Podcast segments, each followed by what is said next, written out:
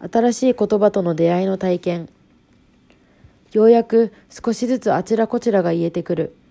有頂天になっていってみる。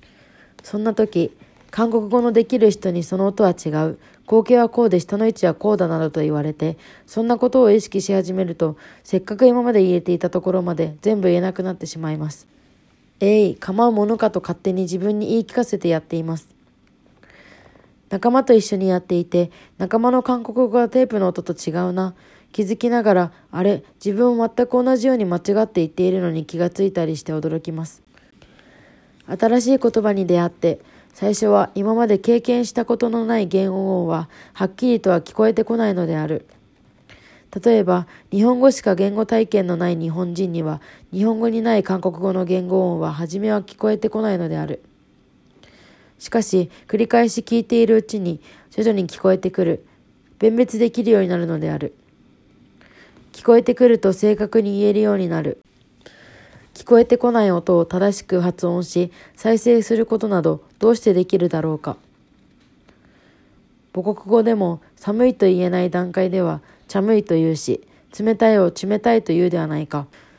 寒い、冷たいはやがて寒い冷たいと言えるようになるための健康なプロセスなのである。母国語でもこの段階で母親が神経質に幼児の言葉を厳しく強制しようなどとしたらどうなるだろう。かえって言葉の成長の大きなつまずきになることだけは確かだろう。アメリカに行った太郎は誰の発音訓練もなしに、やがて英語をアメリカ人そっくりに話し出すのである。すべての言語は人間の言語を作り出す能力の所産なのである。言語が異なるからといって異なった能力が作り出した産物などと考えられるだろうか。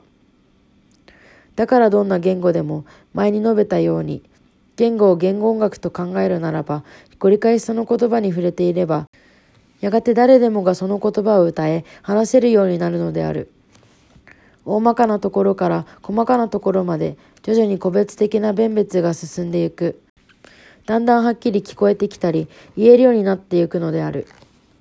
言語音声を見つけ、さらにその音声の運ぶ意味を見つけたりするのには、生前たる段階的なプロセスがあるのであろう。言葉の成長には、子供にも大人にも多少の早い遅いの差があるだろう。しかし、人間であれば、特殊な障害がない限り、誰でも言葉を話せるようになるのである。母親があまり神経質になることの方がはるかに危険であろう。言えるようになったぞと張り切って出かけていっても自分よりちょっと先を行っている先輩にそこは違う、こうなんだよなどと言われるとがっかりして何も言いたくなくなったり、その日一日テープが聞きたくなくなったりします。大人も新しい言葉、韓国語の活動では子供になっている。この段階では大人にもすごいすごい頑張れ頑張れの激励が必要なようである。